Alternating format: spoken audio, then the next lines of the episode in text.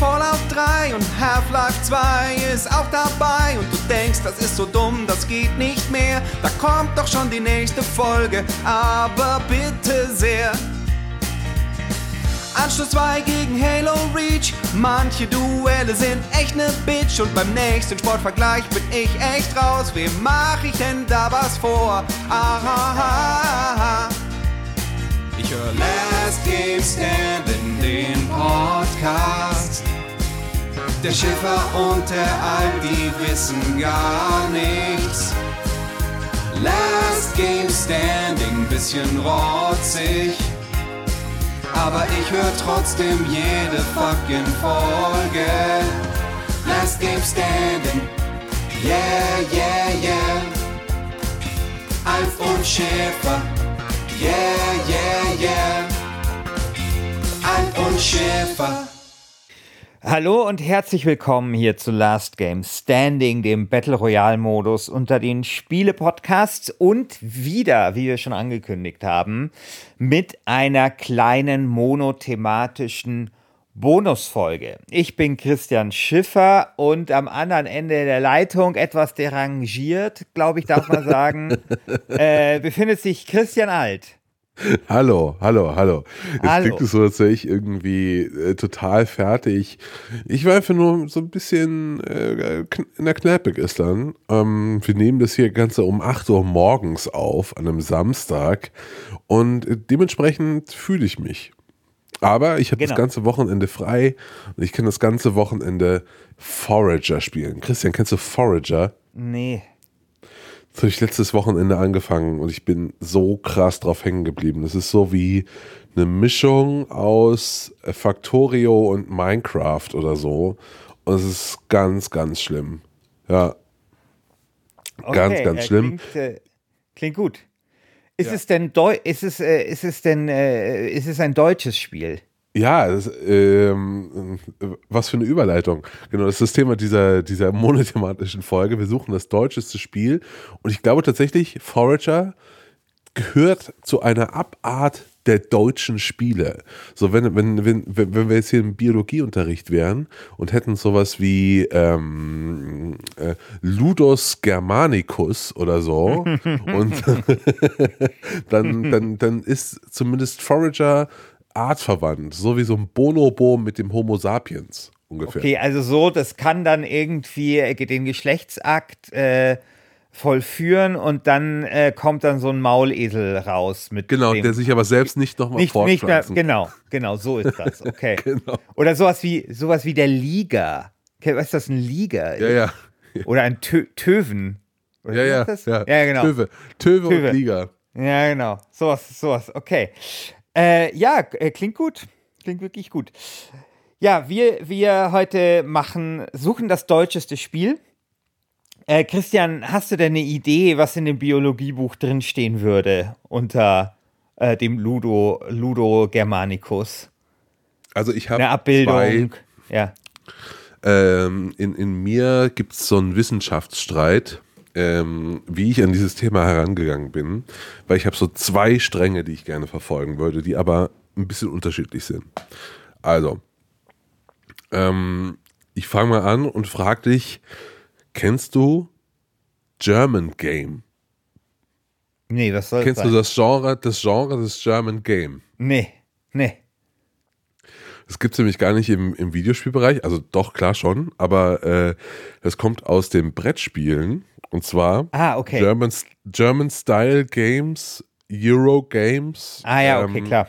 Sind Spiele, da geht es viel um Wirtschaft und dafür, äh, darum, Ressourcen zu generieren. Und man schmeißt, also es geht auch um Social Play, man schmeißt eigentlich keine Spieler raus, man hat irgendwann, hört das Spiel einfach auf, es ist nicht wie Risiko, dass du dann fünf Stunden spielst und es ist immer noch nicht vorbei.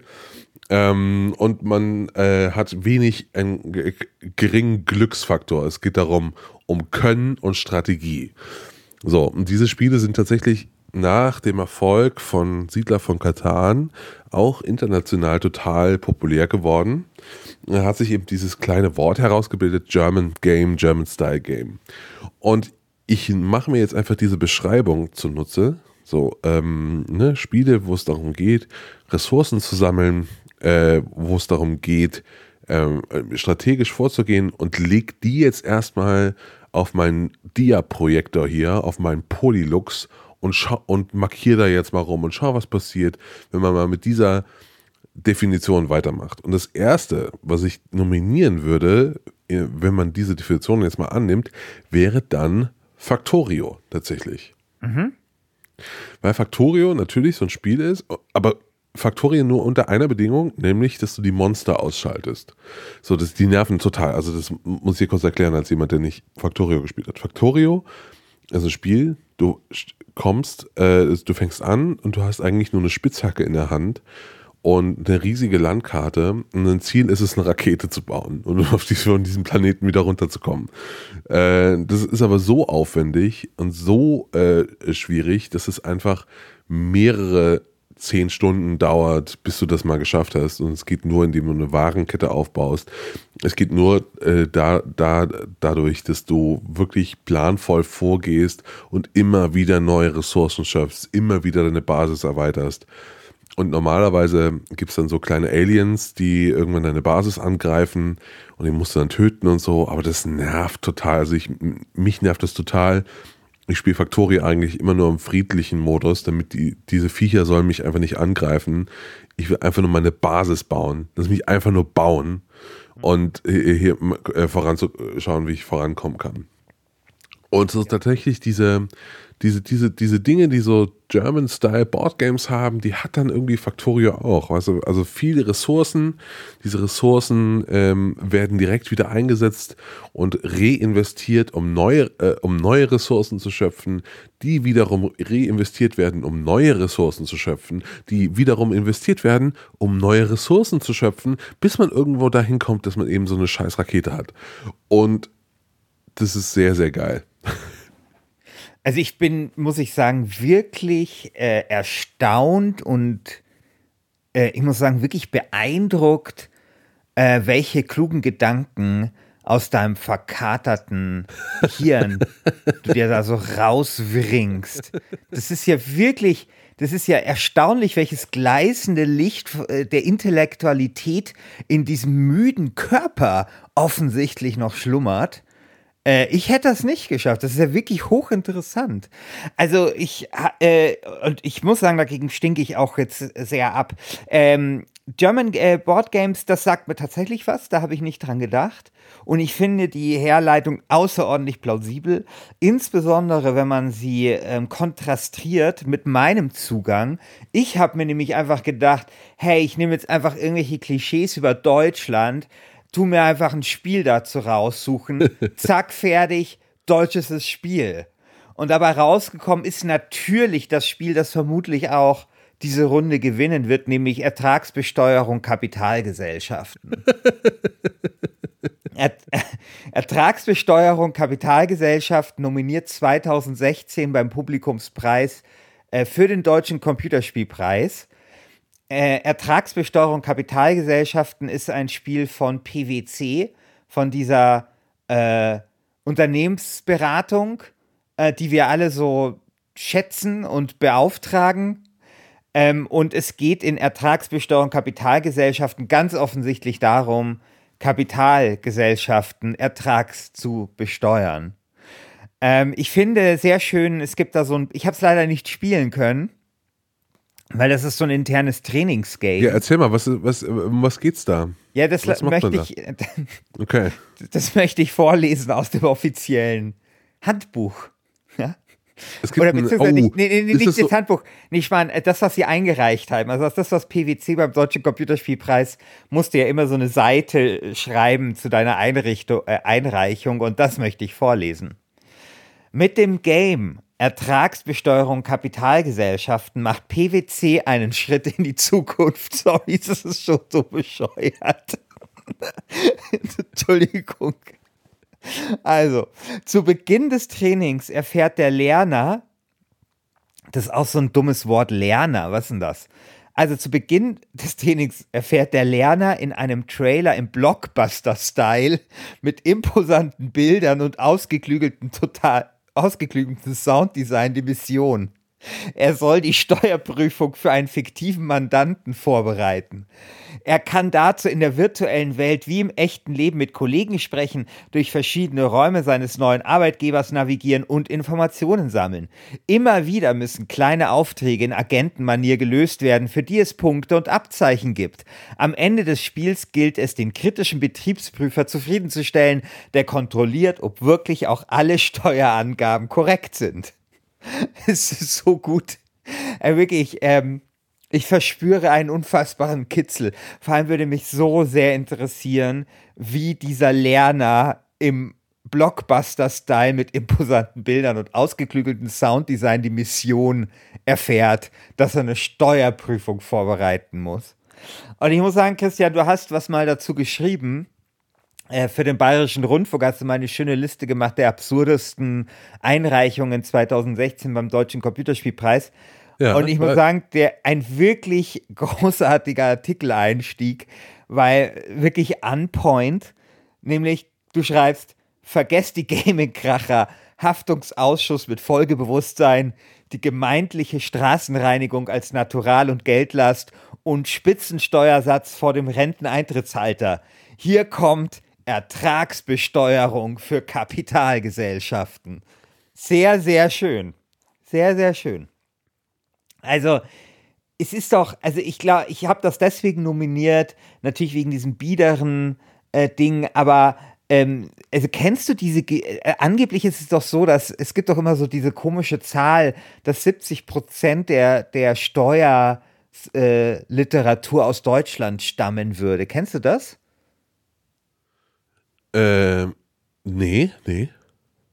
Ich weiß nicht mehr, ob ich es richtig zusammenbringe. Irgendwie ist, das, das, war damals so, weißt du, so zur Hochzeit des Neoliberalismus. Da gab es dann immer so diese Zahl, da hat dann immer so Hans-Olaf Henkel oder irgendjemand vom BDI oder von der Stiftung Neue Soziale Marktwirtschaft hat immer gesagt, 70 Prozent der weltweiten Steuerliteratur stammt aus Deutschland. Und es war dann immer so ein Argument dafür, dass halt Deutschland total überreguliert ist und so. Und dann gab es ja damals diesen, oh Gott, wie hieß der, diesen Verfassungsrichter Kirchhoff, der gesagt hat, er will irgendwie, dass die ganze Steuererklärung auf dem Bierdeckel gemacht wird.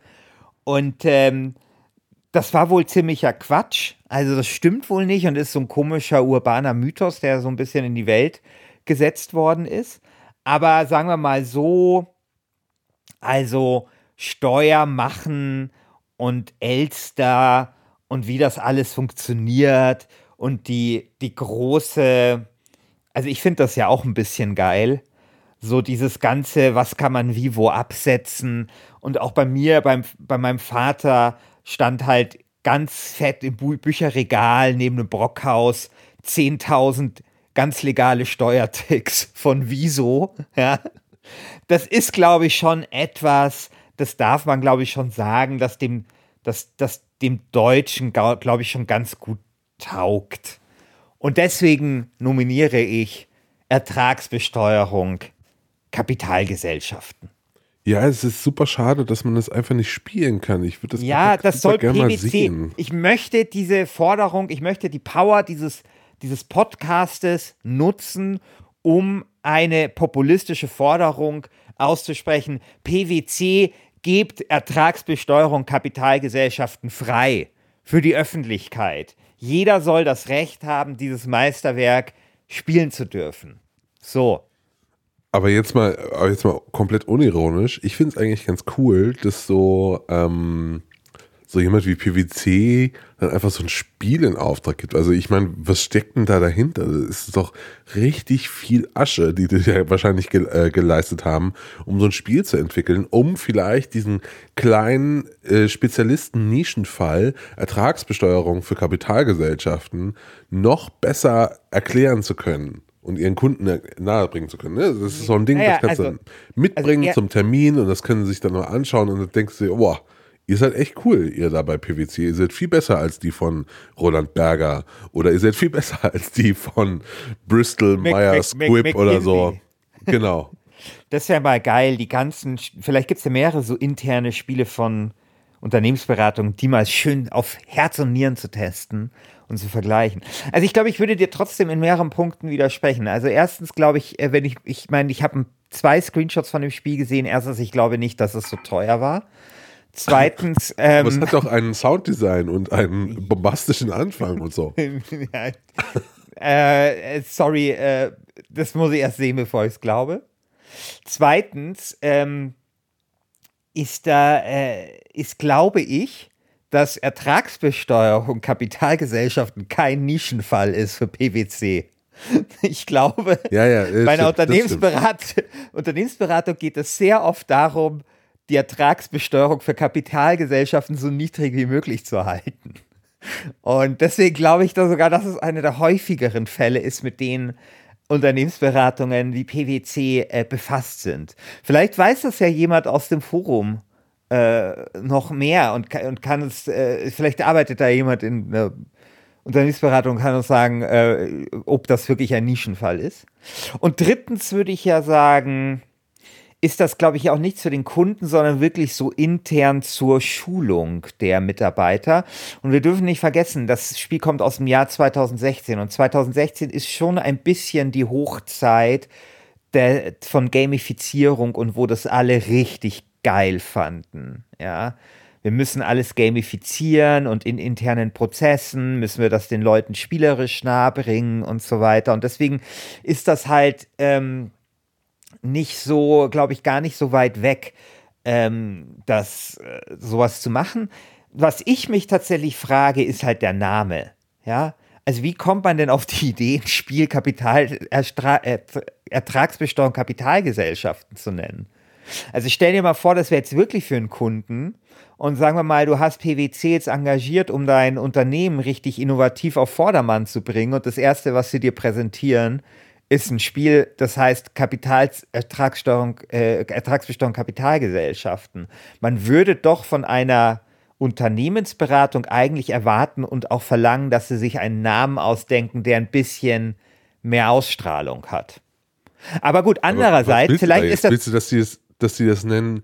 Äh, Call of Ertragsbesteuerung, äh, Return Text, of the Kapitalgesellschaft. Äh, Text, Text, Mana Text Manager Deluxe oder so. Ach so, ach so. Weißt du? Okay. So, andererseits denke ich mir, wahrscheinlich, weißt du, PwC berät wahrscheinlich irgendwelche mittelständischen Schraubenhersteller aus Baden-Württemberg oder so. Und die finden es wahrscheinlich richtig geil, wenn dann das Spiel Ertragsbesteuerung Kapitalgesellschaften heißt. Könnte natürlich auch sein. Ja, also hm, ich finde, ähm, ich, ich mag die Klarheit, die dahinter steckt. Weißt du, manchmal Mhm. ist ein Fisch auch einfach nur ein Fisch.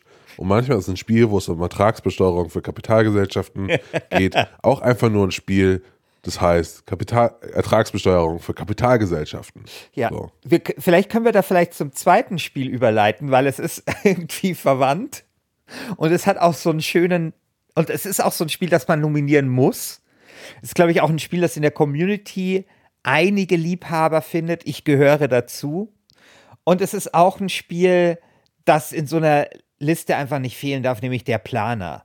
Weil ich finde, der Planer ist auch ein Titel, manchmal ist Kapital ein Spiel, das Kapitalbesteuerungs in, Besteuerung in Kapitalgesellschaften thematisiert, einfach nur Ertragsbesteuerung Kapitalgesellschaften und manchmal ist ein Spiel, in dem man einfach nur planen muss, einfach das Spiel der Planer. Ja, Der Plan Auch ist das das- beste Spiel der Welt. das, genau, der Planer ist das beste Spiel der Welt. Ich habe ja mal, ich habe ja mal einen Film äh, gesehen, das auch einen sehr schlechten Titel hatte und den, der auch leider sehr schlechten, sehr schlechte Quoten ähm, hatte. Der Film, wer, was spielt Deutschland? Und da habe ich ja damals Frank Zimlinski interviewt und es hat äh, mich sehr gefreut, weil ich habe dann gefragt, ja, hat sich denn der Planer damals gut verkauft? Und es, da meinte er dann, ja, über eine Million Mal. Was, ähm, also Frank Zemlinski ist der Moorhuhn-Erfinder und dieses Spiel, also der Planer ist damals erschienen bei Greenwood Entertainment ähm, und irgendwie, ich glaube, Greenwood Entertainment ist dann in der Phänomedia irgendwie aufgegangen, in der dann das Moorhuhn entstanden ist oder sowas. Und der meinte eben über eine Million Mal. Und das muss ich sagen, zu der damaligen Zeit, wo man ja sehr viele Sicherheitskopien erstellt hat, ist das echt äh, respektabel. Ja. Ist aber auch völlig verdient, weil was für ein großartiges Spiel. Was für Ja, ein gutes, gutes Spiel. ich mag das total an der Planer. Ich, und ich kann jetzt schon sagen, wir werden wahrscheinlich eine richtig lange Folge mal nur über der Planer machen müssen, weil da steckt so viel drin in diesem Spiel. Ähm, das Geile an der Planer ist ja diese, dieses Setting und diese Idee, dass du praktisch einen Typ spielst, der morgens erstmal aufwacht um 6 Uhr morgens, dann geht er runter so in die Küche, frühstückt mit seiner Frau, fragt, was gibt's so Neues, dann kriegst du News, die du vielleicht einplanen musst auf deine Arbeit.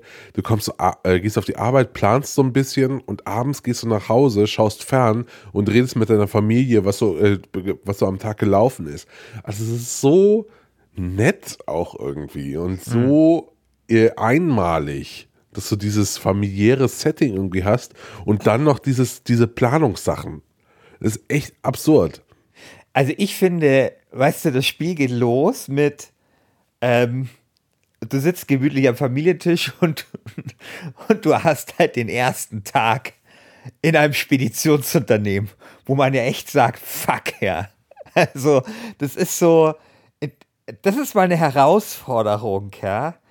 Und ähm, ich finde das, es, es kapselt diese Zeit so schön, wie du da diese Aufträge rausfackst und dann auch mal persönlich an den Bahnhof fahren musst, um zu schauen, wie die Zü um, um da mal einen Blick auf den Fahrplan zu werfen oder sowas, ja, oder den, oder da irgendwas wegzuschicken. Und ähm, ja, ist ein wirklich fantastisches Spiel und auch ein wirklich schönes deutsches Spiel. Ich mag ja auch dieses, diese Ansicht, die man ja aus Mad TV kennt, mit dem zweistöckigen Haus, in dem man da mhm. in die mhm. verschiedenen Büros hineingehen muss. Verstehe nicht, wieso man das heute nicht macht, wieso man, also es gab ja mal dieses Mad TV, wir, müssen, wir machen auch mal eine sehr lange Folge über Mad TV es gab ja mal diese Nachfolger Matt TV, das war dann in 3D und man fragt sich, warum, ja, weil diese 2D-Ansicht von dem Haus eigentlich total zweckdienlich und wunderbar ist. Und ähm, ja, und letztendlich, ähm, genau, es geht dann doch auch, ich weiß nicht, ist das in der Planer dann auch so, dass du dir dann auch irgendwelche Sachen kaufen kannst und so? Also es ist schon auch so ein bisschen dann, äh, so ein bisschen die Simulation einer Mittelstandsfamilie, die es aber irgendwann besser hat. Ja, also wo dann sozusagen so das kleine Wirtschaftswunder so, hey, man kann sich jetzt irgendwie einen geileren Fernseher kaufen und so. Du weißt doch, dieses bescheidene Glück, äh, was man da vielleicht dann auch äh, so ein bisschen leben kann.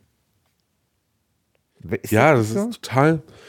Ich finde das total charmant irgendwie. Also so, und ich habe das so auch nie wieder gesehen und ich frage mich, wieso, warum das Leben und die, so eine Lebensrealität irgendwie in Computerspielen ähm, gewichen ist einer größeren Abstraktion. Klar mhm. macht das irgendwie clunky und, und schwierig zu handeln. Man muss sich darauf einlassen, jeden Morgen irgendwie mit seiner Frau zu sprechen. Aber ich finde das irgendwie total charmant, so ein Setting zu haben, dass mir so eine gewisse, wie, wie bei so einer Sitcom, dass mir so eine ja. gewisse Sicherheit und so einen gewissen Anker gibt. Das ist total super. Ja, finde ich auch. Und, äh, und dann finde ich halt, ist es eine wirkliche Wirtschaftssimulation. Also auch das ist etwas, was es, finde ich, kaum noch gibt. Also eigentlich sind Wirtschaftssimulationen heute Aufbauspiele, finde ich, also auch so von der Definition. Und bei der Planer, du baust ja eigentlich nicht. Ne? Du kaufst einfach, du kaufst halt äh, Tracker und, und du verschiffst dein Zeug und du stellst Personal ein und du kümmerst dich halt, dass der Laden läuft. Ähm, also auch Mad TV zum Beispiel ist auch eine Wirtschaftssimulation. Klar, du baust mal irgendwie dein Studio aus oder so, aber das ist eigentlich nicht im, nicht im Zentrum. Und das finde ich eigentlich ziemlich interessant. Also, dass eigentlich auch so diese Form von Spiel, also wo du quasi wirklich eine, eine reine Wirtschaftssimulation hast, das gibt es sehr selten mittlerweile in meiner Wahrnehmung. Also mir fällt eigentlich auch nichts so richtig ein, sagen wir mal aus den letzten zehn Jahren, wo du nicht baust, sondern einfach wirklich nur ein Unternehmen managst. Fällt dir was ein? Ertragsbesteuerung für Kapitalgesellschaften. Ja, ich glaube, dass da der, Manage, der Manage, den Manager-Part müssten wir auch auf Herz und Nieren testen. Ich bin, äh, bin mir nicht sicher, was einen da so erwartet. Aber das, ja, das ist so ein Fall für mich schneller mal. ja, ja, genau. Ja, also das finde ich auch interessant. Ja, so einfach, äh, ja, du managst einfach so einen schönen mittelständischen ähm, äh, Logistikbetrieb. Naja, also mir fällt nichts ein, wirklich so, so eine reine, reine rassige Wirtschaftssimulation. Äh, es gibt ein Genre, was ich total liebe, und zwar so hm, Game Dev Spiele. Es gibt inzwischen ganz viele davon. Ah, ja. Ja. Game Dev Tycoon, Game Dev Studio, äh, Dingsbums Software Studio, wo man einfach nur versucht, Spiele zu entwickeln und Mitarbeiter einzustellen. Und Ja, das das macht ja auch schon sehr, sehr viel Spaß, sowas. Ja, das stimmt. Das geht in die Richtung. Ja, genau, sehr gut. Genau. Wir müssen uns leider ein bisschen beeilen, weil ich Ja, ja, ja, ja. heute noch leider Hast zur du- Evangelischen Akademie in Tutzing, um einen Vortrag zu halten. Ja, da passt doch mein nächstes Spiel super gut äh, dahin. Pass auf. Und zwar habe ich ja eben gesagt, das erste, äh, woran ich gedacht habe, ist German Game. Da habe ich mir eine Definition her, also diese Brettspiele. Die zweite Definition entlehne ich jetzt mir aus der Literatur. Kennst du äh, Heinz Schlaffer? Heinz Schlaffer ist ein deutscher Literaturwissenschaftler und der hat äh, ein, ein meiner Meinung nach sehr, sehr schönes Buch geschrieben und zwar Die kurze Geschichte der deutschen Literatur. Ähm, hat auch nur irgendwie 150 Seiten, äh, ist bei Hansa rausgekommen und da geht Sehr guter Verlag. Sehr guter Verlag, ja. Sehr guter Verlag, sehr gute Autoren bei Hansa. Ähm, da geht es um einfach eine, eine deutsche Literaturgeschichte, aber die ist nicht so trocken runtererzählt und so langweilig wie jetzt in einem, ähm, wie, wie jetzt irgendwie in einer fetten Monographie aus der Unibibliothek, sondern Heinz Schlaffer hat eine These äh, und eigentlich hat er zwei Thesen. Die erste These lautet, deutsche, äh, deutsche Autoren hassen das Deutschsein. Und das zieht er wirklich so durch vom 16. Jahrhundert bis wirklich in die Gegenwart, dass du immer wieder so Goethe, Schiller, äh, äh, ähm, Heine. Fichte, kann, Heine. Es geht immer darum, dass man irgendwie Schwierigkeiten damit hat, deutsch zu sein. So, also so, es wird immer wieder thematisiert, dass irgendwie das eigene Deutschsein und die eigenen Quirks irgendwie wirklich Probleme bereiten. Und deswegen habe ich, war ich kurz davor, ähm, Call of Duty World War II zu nominieren als deutschestes Spiel, weil man einfach sein Deutschsein da so richtig abhassen kann. Man kann das so richtig rauslassen, indem man irgendwie da in der Normandie strandet und dann einfach mal auf, auf, auf virtuelle Nazis schießt. Äh, aber er hat noch eine These in seinem Buch, Heinz Schlaffer. Äh, und die These, da geht es darum, dass deutsche Literatur hervorgegangen ist aus so einer äh, Metamorphose aus religiöser Energie in Enthusiasmus. Und deswegen hat, hat deutsche Literatur eine Vorliebe für Tiefe, Betroffenheit und Authentizität. Und deswegen nominiere ich jetzt Journey. Journey Ja, als das gut. deutscheste Spiel. Ne? Weil es ist so ein Spiel, das, das so eine gewisse Tiefe hat. Ein Spiel, das, ähm, da geht es darum, äh, den Weg zu finden in den Himmel, vielleicht, Ja. wer weiß, wie man wie man es deutet. Und so, aber so diese ganzen Boxen. Ne? Und stell dir vor, stell dir nur mal vor, Journey würde nicht in der Wüste spielen, sondern in einem tiefen Fichtenwald oder so. Mein Gott, wäre das hier in Deutschland noch abgegangen. Ja, also ich habe ja damals äh, Journey äh, bei Überschätzt ist das Spiel, glaube ich, als ISO-Scheiße bezeichnet. Und das würde da auch ganz gut da hinein in deine Argumentation passen.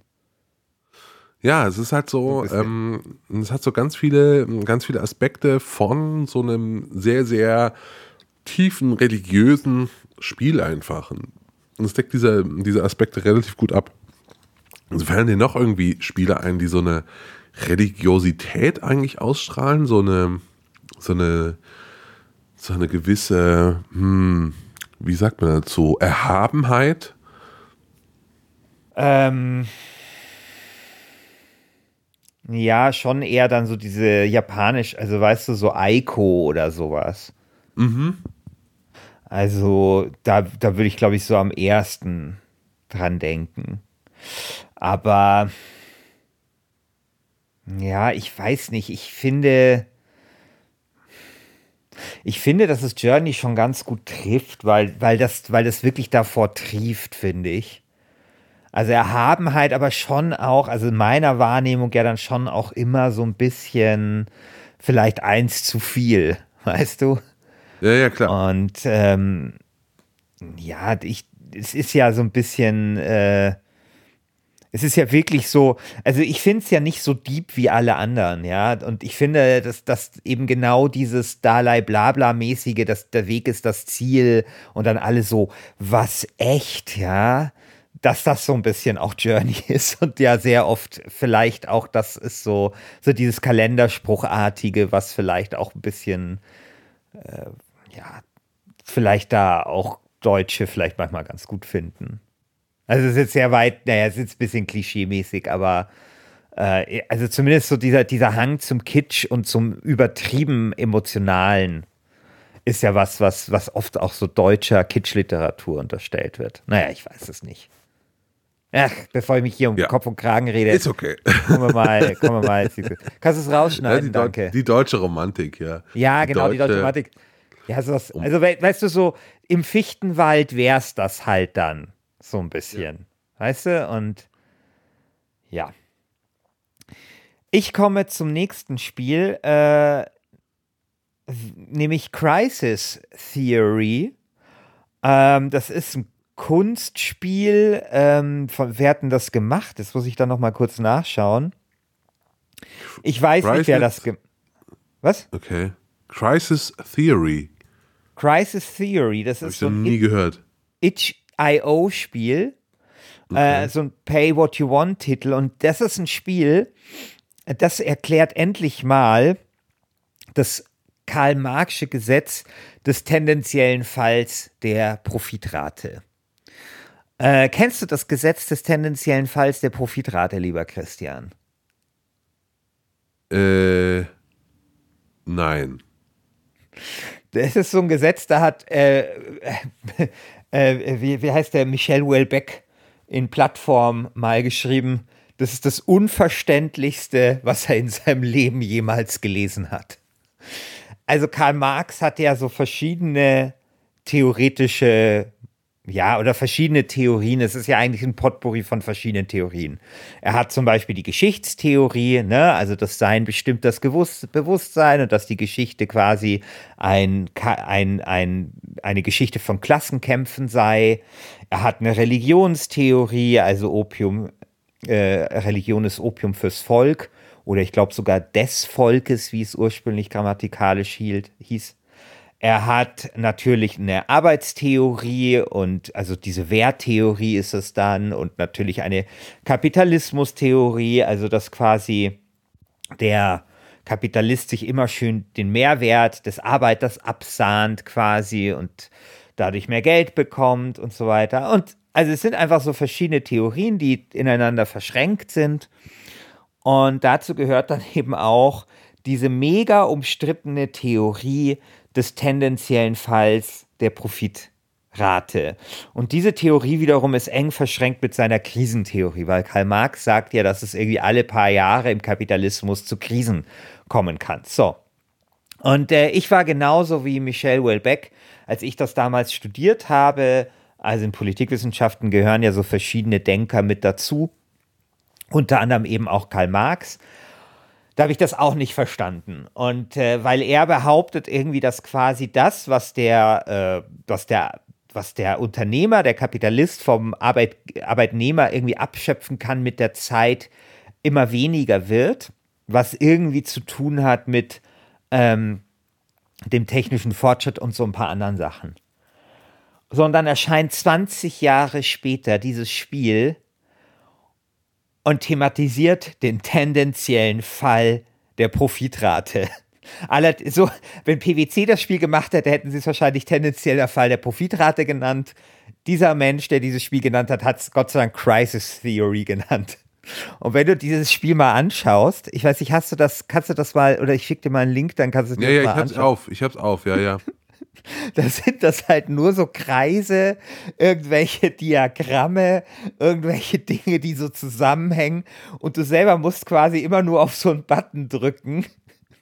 Und dann äh, dann, dann, dann quasi wird da irgendwie Kapital generiert, das fließt irgendwo rein, durch den Arbeiter durch, dann ist da so Technik dabei und am Ende kommt diese Profitrate, die irgendwie bei 25 Prozent liegt und dann immer absinkt. Und dann musst du so Dinge machen wie zum Beispiel, hey, ähm, ist eine andere Theorie, also das nennt dann Karl Marx äh, äußere Landnahme, also dass du zum Beispiel versuchst, irgendwelche neuen Gebiete zu erobern oder irgendwelche neuen Gebiete zu erschließen. Also Karl Marx sagt ja irgendwie, äh, auch im kommunistischen Manifest, dass das Kapital dazu gezwungen sei, immer so um die Welt zu reisen und dann immer neue Gebiete quasi zu ähm, für sich in Anspruch zu nehmen. Oder dann gibt es so diesen Begriff der inneren Landnahme. Das ist dann quasi im Stadt, Staat selbst. Also sowas wie zum Beispiel die Privatisierung der Rente ist so ein Fall von innerer Landnahme. Also werden da bestimmte Dinge, die bisher nicht kapitalistisch waren, dann quasi dem Kapitalismus so zugeführt, damit dann quasi diese, diese Profitrate wieder stimmt und dass es wieder neue Dinge gibt, in die man sein Geld investieren kann.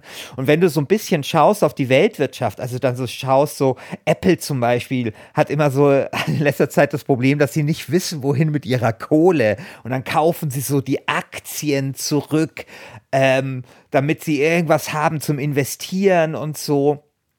Und das ist halt total interessant und das ist halt einfach so, es hat diese mega komplizierte Theorie, aber wirklich so erklärt, dass wenn man das dann spielt, so einigermaßen versteht, was Karl Marx gemeint haben könnte oder was Karl Marx gemeint hat. Und das finde ich halt eigentlich so ein positives Spiel, äh, also ein positives Beispiel eigentlich für ein für ein Spiel, das typisch deutsch ist. Es ist sehr ingenieurhaft, es thematisiert ein total komplexes Modell von einem wichtigen deutschen Denker, aber das ist eben das Positive, so dann trotzdem diese Reduziertheit und dann so, dass man das dann eben versteht.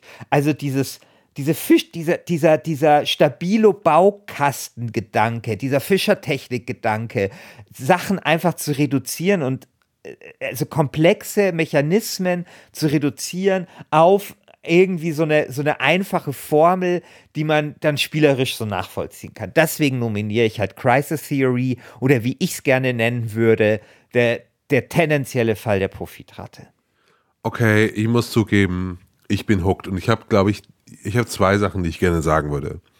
Zum einen glaube ich, ähm, dass wir unbedingt aus dieser Folge eine Staffel machen sollten. Ja. Wir können ja, die Community kann uns ja noch schreiben, ob sie das genauso sieht, weil ich glaube, wir könnten jetzt noch viel mehr äh, äh, darüber sprechen. Aber für heute soll es dann auch genug sein. Und das zweite ja, doch, ist. Ich will, noch, ich, ich will noch eins, eins will ich noch nominieren. Ja. ja, okay. Nominieren. Eins doch. Genau, aber äh, ja, nominier noch eins und dann, ähm, genau, den Rest machen wir in der Staffel, weil das ist echt so da ist so viel, so viel ja, Holz das fuck. So ich wollte, ich wollte, also nur um die Liste mal, also was ich hier noch, ich wollte amtliche Helden nominieren, dieses Spiel von der Arbeitsagentur. Kennst du das? Ja, ja, amtliche klar. Helden. Genau. Dann wollte ich natürlich das Schwarze Auge Drakensang nominieren, wegen dem geilen Mischwald. Und äh, dann wollte ich natürlich die Sieler nominieren, aber jetzt nominiere ich noch Aufschwung Ost. Kennst du Aufschwung Ost? Nee.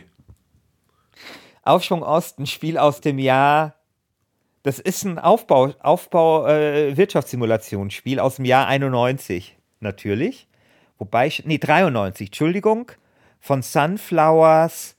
Ähm, und, dazu möcht, ja, und dazu möchte ich einfach nur den äh, Spiegelartikel zitieren, den es dazu gibt. Das ist, da wurde damals ein Artikel im, Spiel, äh, im Spiegel geschrieben. Bei Aufschwung Ost hat der Spieler die Aufgabe, fünf neue Länder und 25 große Städte gleichzeitig zu managen, unter Realbedingungen. Monatelang haben hessische Computerfreaks im Osten die wichtigsten Daten zusammengetragen und zur Grundlage der Simulationssoftware gemacht. Der Artikel ist pures Gold. Im Spiel erkennt der Regierungschef beispielsweise, dass sich in Erfurt riesige Probleme aufbauen. Eine Monatsstatistik, die der Bildschirm automatisch einblendet, zeigt ihm, dass viele Menschen abwandern, weil es Wohnungen und weil es an Wohnungen und Arbeitsplätzen fehlt. Also wird der Politiker aktiv. Er holt sich den Erfurter Kommunalhaushalt auf den Bildschirm, kürzt natürlich gewaltig im Kulturetat und bei den Umweltmitteln und streicht die Unterhaltskosten für städtische Einrichtungen zusammen. Die freien Beträge steckt er in den Wohnungsbau und in die Industriesiedlungen. Umgehend rührt sich erster Protest. Theaterfreunde und Öko-Freaks gehen auf die Straße. Das ist so schön. Das ist einfach so schön. Und das Geilste ist, in diesem Spiel ist wohl eingebaut äh, so ein Bejubelungsknopf.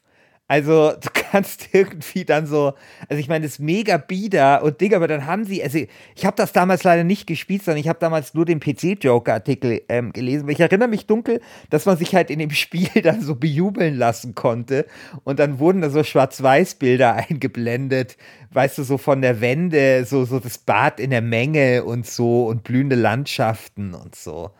Und das ist so geil. Also diese Recherche, dann ist das natürlich einfach auch ein historisches Ereignis, das wichtig war für die deutsche Geschichte natürlich, die Wende.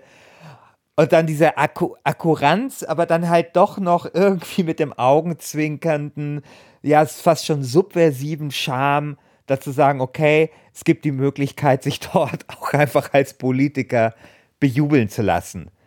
Ach, ja, das, ich, ich habe gerade diesen Artikel auch auf und es sieht total geil aus, weil hier steht auch, hat der Spieler am Ende nur leere Kassen zurückgelassen, wird ihm lediglich das Vertrauen entzogen. Er darf in Zukunft immerhin einfache Verwaltungsaufgaben übernehmen.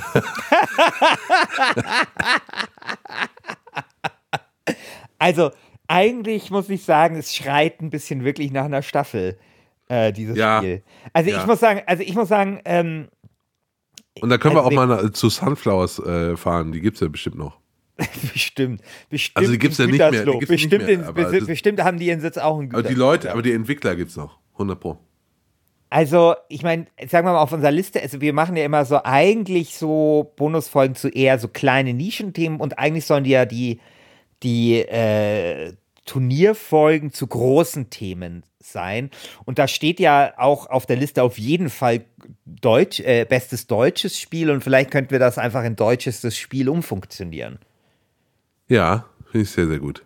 Vielleicht wollt ihr einfach mal im, im Forum, es gibt ja auch diesen Thread mit äh, Themenvorschlägen der Community, mal ein bisschen äh, äh, auch euch dazu äußern, was ihr von der Idee hält. Eine ganze Staffel deutsches Spiel äh, aber wir sehen gerade eben in dieser Bonusfolge, dass dieses äh, Thema offensichtlich Potenzial hat. Ja, aber es ist auch immer schön, wenn man sich selbst überraschen kann. Ist das nicht toll? Das, äh, das ist ganz toll. Ja, ich, äh, genauso wie ich äh, fremd überrascht war, äh, möchte ich nochmal sagen, von deiner außerordentlichen guten Podcast-Leistung heute unter erschwerten Bedingungen.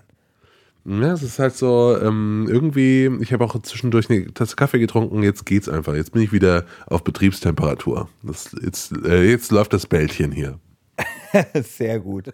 Ja, dann äh, hoffe ich mal, dass das Bällchen für dich heute weiterläuft, weil ich muss jetzt leider in den Regionalexpress äh, steigen und äh, nach Tutzing fahren, wo ich einen Vortrag an der Evangelischen Akademie halten werde über Verschwörungstheorien.